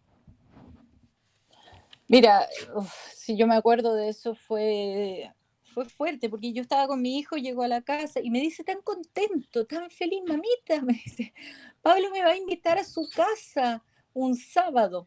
¿En serio? Le digo, qué rico, era su mejor amigo. Sí, y cuando continuó, a mí me cambió la cara, porque no me pudo invitar a su cumpleaños. Y yo no sé qué cara puse que mi hijo, que estaba contento, ah. pasó a estar preocupado. Y me dice, no, pero no te preocupes porque no fue culpa de él. Es porque eh, la mamá de tal y de tal niño no querían que, que me invite. Entonces me va a invitar a mí solito eh, un sábado, algún día sí. Y yo, peor, o sea, ya cuando me dice que era por ese motivo que no lo habían invitado al cumpleaños, más me, dio pena, porque era su mejor amigo. Eh, se habían visitado varias veces y Andrés había ido a la casa de su amigo, su amigo había estado en mi casa también. Entonces yo le escribí a la mamá y la mamá me dijo, como que le bajó el perfil, no, no te preocupes si lo vamos a invitar otro día, lo que pasa es que tal y tal mamá, y, me confirmó que era así, eran dos mamás que se invitaban a Andrés, ellas no, no llevaban a sus hijos al cumpleaños. Entonces, para mí fue triste, fue duro, eh, me molestó mucho porque como mamá yo decía, pero bueno, Andrés es el mejor amigo de Pablo, los otros niños no son el mejor amigo, entonces a mí yo tengo otra visión. Si alguien me impone, es que si no, si tú haces tal cosa, yo no llevo a mi hijo, bueno, es tu problema si no lo quieres llevar, yo invito a quien quiera. E, exactamente, ese es el punto. Entonces, no querés ir, no vayas. Claro, y yo sentí que, que todo esto era como una excusa y que en realidad tampoco querían invitarlo. O quizás no, no sé, pero es lo que yo sentí, me dio una pena, una angustia, porque es tu hijo, y aparte que Andrés es Asperger, pero no tiene hiperactividad, es muy tranquilo mi hijo, muy tranquilo. Sí, en algún momento cuando se enojaba, eh, pataleó y gritó, pero no era un niño problemático, nunca ha sido inquieto, todo lo contrario. Entonces, por último, yo pensé, bueno, me hubieran invitado a mí que fuera yo y estuviera ahí con mi hijo, porque no sé, y de hecho, después de eso, nunca más lo invitaron a un cumpleaños a mi hijo. Entonces, él habrá alcanzado a ir a unos dos, tres cumpleaños cuando muy, muy chiquitito y de ahí hasta el día de hoy. Nunca lo han invitado a un cumpleaños. Ahora ya tiene 14 años, ya él sí celebra su cumpleaños y sí invita a muchos chicos, pero a él nunca lo han invitado. Mirá, yo tengo. yo conozco dos personas, lo voy a decir así. Una que está diagnosticada con Asperger. Y mm, sí, imperactivo, a más no poder y todo, cómo habla, cómo se mueve, todo y demás. Y el otro que eh, una persona psiquiatra me lo ha dicho, cuando se lo comenté, nunca, nunca lo, vi así, ¿eh? pero loco se había puesto. Ah, no tengo eso, yo no tengo. Yo me quedé, digo, pero ¿sabés que algo tenés? Porque reaccionás así, así, así. Sí, me dice. Bueno, entonces, ya, a mí me importa nada que tengas Asperger o que no, o lo que sea. No me interesa. Ahora, sí, uno era súper hiperactivo, el otro no, es re tranquilo. Y la verdad que mm, eh, tenga o no tenga algo al grupo que somos y demás, nunca nos importó. Porque podés tener una charla, ¿viste? Cada uno tiene su personalidad, pero podés tener una charla, podés hablar. Eh, en su momento éramos más chicos, está bien, yo los conocí más del, secundario, pero eh, te podés relacionar sin problema, íbamos a jugar al fútbol, lo que sea. yo sufrí en el primario con la diabetes y que te trataban eh, como diciendo, perdón lo que voy a decir, pero me decían diabético de mierda para agredirme. Y obviamente me iba a las manos, iba a la dirección y bueno, después entendían la situación por la agresión que me habían hecho. Zafaba por esa situación. Pero eh, cuando uno es chico, cuando ves algo diferente o lo sabes, a lo mejor desde el desconocimiento, otros desde la maldad, porque también están las dos cosas, pero ya cuando el, grande lo hace, y bueno, qué sé yo, me parece que hay una falta de, comprensión tan grande en las cosas. Y repito, yo me... Es muy amplio el Asperger y no es una condición tampoco que no te puedas relacionar con la persona. Entonces, ¿cuál es el problema? No sé, Em, una, cosa que te, cuando lo, repito, cuando uno lo va leyendo, lo vas haciendo carne y te va angustiando y lo que te dije al principio, digo, lo que debe haber sido la sensación, porque uno lo, ve en otros aspectos, aunque sea de manera menor, y no, bueno, esas cosas que incomprensibles de la, de la vida. Em, Voy con las últimas cosas. E, esto es una duda que yo tengo. Cuando ibas vendiendo todas las cosas y demás, te ibas desprendiendo, como no se cuenta en el libro, es el pensamiento que yo iba teniendo. ¿Eran todas cosas tuyas? ¿Había cosas compartidas con tu ex? Y se había compartido, eh, ¿alguna vez le consultaste o vendiste algo que era de los dos? Bueno, lo vendo, sí, qué sé yo, ¿viste? Una cosa así. Lo que pasa es que nosotros ya estábamos separados hace mucho tiempo. Entonces yo tenía mi casa y sí, habían cosas que, que eran como en común. De hecho, él estuvo viviendo en esa casa conmigo cuando yo me llevé a su mamá, que estaba muy enferma. Entonces le dije, arrendemos una casa grande, vivamos juntos, pero no revueltos. De hecho, no, no dormíamos juntos ni nada. Claro. Y claro, habían cosas de él y yo le consulté a él me pasó incluso unos libros, me dijo, bueno, te coopero con esto. Entonces, él, estaba en conocimiento. Ah, está bien, está bien. No, no, no, como no se contaba tanto en el libro así, digo, uy, no me diga. Eh, yo lo, lo ponía en mí. Digo, uy, si a mí me hacen algo así, me llegan a vender algo mío, uy, hago un quilombo. Entonces me quedé con eso. Como no decía nada, digo, mmm, bueno, no, está bien, está bien. Claro. No, pero bueno, igual habían cosas en que habían sido del matrimonio, pero que estaban en mi casa con mis hijos. en el fondo cuando nos separamos, esas cosas quedaron, de, te hablo del refrigerador, la cocina, no sé, cosas grandes, pero cosas personales de él, no, yo no, no le toqué nada. Y sí le consulté, ¿qué hago con hasta un, no sé si era un juguete como un Butlitzer pequeñito para jugar, eh, como esos antiguos juegos que hoy día el celular los reemplaza, pero estos juegos de mano pequeñitos, electrónicos, una cosa así tenía hasta eso, le, pedí permiso a él para venderlo. Oye, pero qué buen punto que me toques eso, ¿ah? porque en las siguientes ediciones como que voy a poner una frase para aclararlo. No, no, no, yo te digo sí, aclararlo en algún momento, porque yo me quedé, mm", y me acordaba a mi hermano cuando decía de mi vieja, porque mis hermanos son más grandes que yo, eh, el mayor es del 66 y el otro del 68. Entonces, claro, en su momento coleccionaban las figuritas y todo, las de Star Wars, un montón de cosas que eran tarjetones acá. Yo digo, y todo eso, y bueno, mamá lo tiró, digo, pero ¿por qué? Y bueno, no había lugar, y vos viste cómo era mamá, y sí, mi vieja a mí me ha tirado cosas que yo ni me enteraba, y cuando me, me daba cuenta, digo, ¿cómo que me tiraste esto? ¿O cómo que me diste aquello? Sí, bueno, pues está... Pero loco, un día vine y la encuentro subida al placar sacando un juego. Digo, ¿qué estás haciendo? Digo, me imagino que no vas a tirar ni dar eso, ¿no? Y se quedó porque la agarré infragante y no podía bajar de la escalera. Y después me desapareció el juego. Era un juego de mesa. Digo, no te puedo creer, me lo tuve que comprar años después. Digo, ¿por qué me dio esto?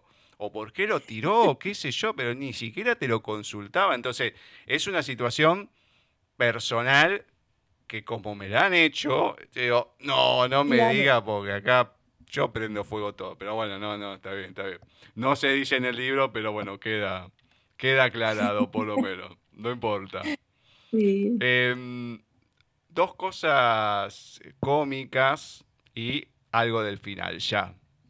La situación del bisabuelo, de tu bisabuelo y los Pedros, una cosa que me oh, mató. En todo lo que tuviste que averiguar y todo, digo, es muy cómica. Sí, total, decía Pedro, y todos los hijos se llevaban igual, qué sé yo. No, está más allá de todo el lío que tuviste que hacer para averiguar y demás. Bueno, pero esa parte es muy cómica. Especial lo de Mamá Violeta. es una de las cosas que más te llegan. Y la última que voy a marcar es el capítulo particular, bueno, que habías comentado, que eso era lo que había dejado para el final, de una conversación con la conciencia, este capítulo particular. Es eh, lo que había dejado para el final porque me pareció lo diferente, lo más onírico que tiene el libro y es algo que te saca de todo lo que se va contando, que tiene relación, pero como que sale un poquito de la realidad pura y dura de lo que va pasando, es como que, no te digo un relato, pero algo parecido y que llama la atención.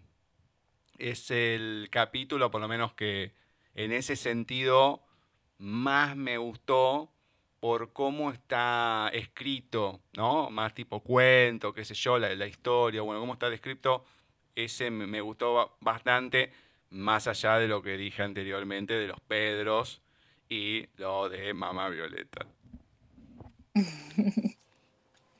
Bueno, Mamá Violeta es una mujer maravillosa. De verdad, mira, es una familia que eran bien, no me gusta decir pobres, porque pobre es el que necesita. Ellos no necesitaban nada, eran muy felices, pero vivían en, en una pequeña, a ver, eran como dos habitaciones y una era el dormitorio de toda la familia, o sea, las dos hijas y el matrimonio tenían baño afuera de esto de campo, ya que un hoyo con una caseta, pero en medio de la ciudad. Ya el suelo de la cocina, que era improvisada con unas tablas, era de barro y ellos calentaban agua para poder bañarse, eh, para poder asearse. Era una vida totalmente contraria a la que tenía yo, hija de un ingeniero muy reconocido del observatorio astronómico y bla, bla, bla. Mi papá hablaba muchos idiomas y todo. Eran dos vidas completamente de contraste. Hoy día Mamá Violeta tiene su casa propia, tiene su negocio muy bien, pero en esa época ellos eran un matrimonio de mucho esfuerzo. Sin embargo, yo ahí encontraba amor, pero amor Ah. puro, amor. Entonces, eh, cuando yo me fui de ese pueblo, seguí en contacto con ellos y me iba los veranos y pasaba el verano entero en la casa de ellos. Y yo era una hija más y dormía en la misma cama con mi amiga y teníamos bacenicas eh, porque no podíamos ir al baño en la noche oscuro. Entonces, era muy lindo. Y ahí ellos, bueno, eh, después nació el más pequeño de ellos, que es harto más chico que yo, Esteban. Y a los tres hijos eh, le dieron muy buena educación. Fueron a la universidad, mi amiga, su hermana, que es la madrina de mis hijas, y, el más pequeño fueron a la universidad con crédito, con esfuerzo, miles de dificultades, pero han logrado salir adelante y hoy día tienen una vida bien, buena, buena, es una vida bastante buena. Si miramos todo lo que lucharon para lograrlo, es muy admirable. Y ella se ha convertido en la abuela de mis hijos. Ella les da amor, ella está siempre pendiente, estamos hablando constantemente. Yo lloré cuando la vi, la abracé, se fue a despedir de mí en Santiago, ellos no son de Santiago. Y, mm, y yo le digo mami, mami, mamá Violeta. No sé, es una mujer admirable que nunca me ha juzgado, que me acepta tal como soy, que me da buenos consejos, comida exquisita.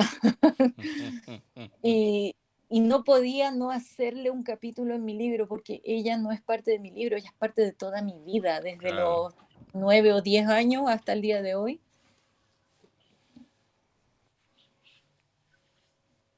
Entonces, claro, merecía su, su capítulo. Y, no sé, es una mujer maravillosa, de verdad que es maravillosa. Y eh, Papá Willy, que es el marido de ella, Sí. el Papá Willy, que si bien yo, yo tuve un papá maravilloso también, pero Papá Willy es otro papá maravilloso. O sea, soy muy afortunada, la verdad. No quiero juzgar a mi madre biológica porque ella ha hecho lo que ha sabido hacer. Para mí no ha sido lo mejor, pero la vida ha sido muy generosa conmigo porque si bien tengo una carencia por un lado, eh, también la he podido llenar, o sea, la vida me ha regalado gente maravillosa que ha llenado estos espacios que yo tenía carentes. Y mm, mi madre, bueno, si lo hizo bien o lo hizo mal, hizo lo que supo hacer nomás. Sí, bueno, está bien, pero más allá de eso son las cosas que... A ver, Yo creo que si uno tuviese todo, hay muchas cosas que no se valorarían. Obviamente que lo ideal es tener unos padres geniales, todo perfecto, que todo te salga lindo, con un moño. Obviamente que es lo mejor del mundo, todos desearíamos eso, pero cuando no es así, que es en la mayoría de las veces, tener ese contraste, ese lugar también donde apoyarte, que no todo sea negativo, que encuentres gente que valga la pena, que sean como un sustituto o que, bueno, se puedan complementar. Bueno, es la, la cuestión que le da el sentido a la vida que tiene, lógicamente. Si no, sería todo plano, todos seríamos iguales y punto. No, no habría mucha, mucha emoción. Y no, claro. con esto digo que me encante el dolor y el sufrimiento. No, que no se entienda mal. Pero bueno, está bueno que si van a pasar ciertas cosas, es como a mí me pasó, falleció mi vieja, años después me encuentro con Ceci y termino teniendo una relación ya de con otra conexión como si fuéramos eh, madre e hijo. Fallece mi tía, que era como mi segunda mamá, y encuentro dos personas, dos mujeres que me acogen y, y me van encaminando con el tema de la ceguera, con ciertas cosas y demás. Es como que me fueron sacando las cosas más cercanas, como un destete, vamos a decir, pero que no me dejaron solo. Que llegaron las personas que tenían que llegar, por eso te hablaba que para mí está todo orquestado milimétricamente y pasa porque tiene que pasar y que bueno, yo le veo ese sentido porque me han pasado con varias situaciones, pero bueno, qué sé yo. Así que bueno, hay un contraste bastante importante en el libro, hay muchas emociones que se van encontrando en Atsum. Pero ahora, antes de la despedida, antes de lo último, ¿nos compartís algo de Atsum en tu voz, lo que quieras? Eh, me gustaría leerte un pequeño párrafo. Dale, genial. Que a mí me fascina y que me lo elogió mucho una amiga y se lo he mostrado a algunas personas y les fascina. Esto, la página también es muy llamativa porque es la página 111, es 111. ¿Coincidencia? No lo sé, pero es un número muy especial. Dice, y en cuanto a uno mismo, es tan importante sanar las heridas del alma, avanzar y estar presente en el aquí y ahora, porque la historia de tu vida va contigo a donde quiera que vayas, y si tienes heridas, cada vez que algo las toque, el dolor será proporcional a la sanación que hayas logrado. De ahora en adelante, puedes mirar a tu alrededor y tomar conciencia aquí y ahora que cada persona que se cruza en tu camino tiene miles de vivencias que tú desconoces. No nos precipitemos a juzgar a nadie. Todos somos uno, todos somos parte de un gran misterio, todos somos responsables, cómplices, creadores, consecuencia, virtud y amor. Sí, sobre todo amor.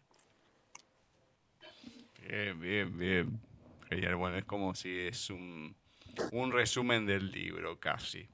No, un montón de cosas quedan afuera, pero bueno, en líneas generales, sí, sí, sí, es como si fuera una sinopsis de. Bueno, genial. Bueno, coméntame, la gente, ¿dónde puede encontrar Atsum o los otros libros que has participado? Y también, ¿dónde te encuentran a vos en las redes, en YouTube, todo. Bueno, eh, con mi nombre van a llegar a mis redes Alexa Kastoski o Alexandra Kastoski. Yo en Instagram estoy como alexa.kastoski. Y Adsum con D-A-D-S-U-M. Adsum. Adsum está, bueno, en todas las librerías de España, en Amazon. Y en Amazon, bueno, llega a todo el mundo. Eh, porque se puede descargar en forma digital. ya, pero también hay una página que yo lo busqué donde, mira, no la tengo a la mano, pero hay una página, me pueden preguntar a mí por las redes sociales, de hecho lo tengo en mi Facebook, Alexa Kastowski, que tiene despacho a cualquier lugar del mundo, sin costo, sin costo. Eh, lo que sí hay que pagar los derechos de aduana, eso, entonces igual el valor sube un poco, pero sigue siendo bastante conveniente. Bueno, bien, bien, bien. Y en YouTube también, con tu nombre y apellido. Ah, en YouTube me pueden buscar como Atsum y por mi nombre y van a llegar sin ningún problema. De todas maneras, eh, a ver, mi apellido no es fácil de escribir. Alexa Kastowski, Kastowski es con K de kilo y la terminación es igual que Tchaikovsky, pero es Kastowski. Bueno, muy bien, muy bien. Igual nosotros compartimos ahí en las redes y todo, pero bueno, si lo enganchan en algún lugar esta entrevista, bueno, por lo menos para que la gente sepa. Igual si ponen Zoom, ahí van a encontrar cómo se escribe bien y todo, copian, pegan y lo buscan. O sea, no van a tener inconvenientes en ese sentido porque más allá que te sale la traducción de, del Google Translator de latín eh, a español también te aparece el libro y todo. No, no hay muchas cosas con ese nombre, así que es fácil de encontrar. Sí, no es una palabra conocida. De hecho, eh, cuando le puse ese título al libro, eh, una de mis, esto puede ser un poco ego, no sé, pero yo dije, yo quiero que la gente conozca esta palabra mm. y voy a ponerlo en mi libro porque gracias a mi libro la van a conocer y que la empiecen a usar, que, que tomen conciencia de esto, de estar aquí ahora, en el momento presente. Exactamente. Digamos que el latín es una lengua muerta, pero por lo menos se puede seguir utilizando, ¿no? Con lo que se sabe. Ya eso es otra cosa. Como cuando un lenguaje se vuelve a utilizar y se pone y todo, bueno, es como que ya toma otra vida, ya es diferente. Bueno, Alexandra, un placer enorme. Muchas, muchas gracias por tu tiempo, por haber escrito Absum. Siempre es interesante. A ver, siempre a alguien le llega. Yo, por lo general, no es la literatura que suelo leer, también que leo de todo por el programa. Eso es la ventaja que tengo, porque me llega de todo de novelas, el libro de autoayuda, lo que sea. Entonces yo no me cierro ante ningún tema ni literario ni de otro tipo para poder hacer una entrevista. Me parece que es la, apertura que puedo llegar a tener para comentar algo desde varios eh, sentidos o varios ámbitos. Debo tener un montón de carencias, que las tengo, eso no tengo ninguna duda, pero es como que cada vez eh, que uno va encontrando algo así, bueno, te vas nutriendo de a poco. Así que muchas, muchas gracias. A seguir adelante, a escribir esas historias que quedaron ahí, están en la cabeza, que no se pierdan. Hay que pasarlas a algún formato, audio, lo que sea, por lo menos para que queden. Y bueno, y a seguir adelante. Acá te esperamos en el momento que sea, de la forma que sea, y bueno, y que sea por mucho más. Muchísimas gracias, muchísimas gracias. Ha sido de verdad un placer, lo he pasado muy, muy bien en, esta conversación. Bueno, cuídate mucho y ya nos volveremos a encontrar. Un besote. Un besote, gracias. Así ha pasado por nuestra sección de entrevistas en paisaje literario Alexandra Kastowski que nos estuvo presentando su libro Atsum, estar presente aquí y ahora. Nos llegó por intermedio de Inés Román del Gabinete de Escritores Unidos. Ahí nos fue comentando un poco la historia, Alexandra, de cómo se conformó, de cómo fue y de cómo finalmente llegó acá a Paisaje Literario. Le agradecemos a ambas por la paciencia, por esperar a que uno le pueda contestar, bueno, y que podamos tener la primera entrevista del Gabinete de Escritores Unidos.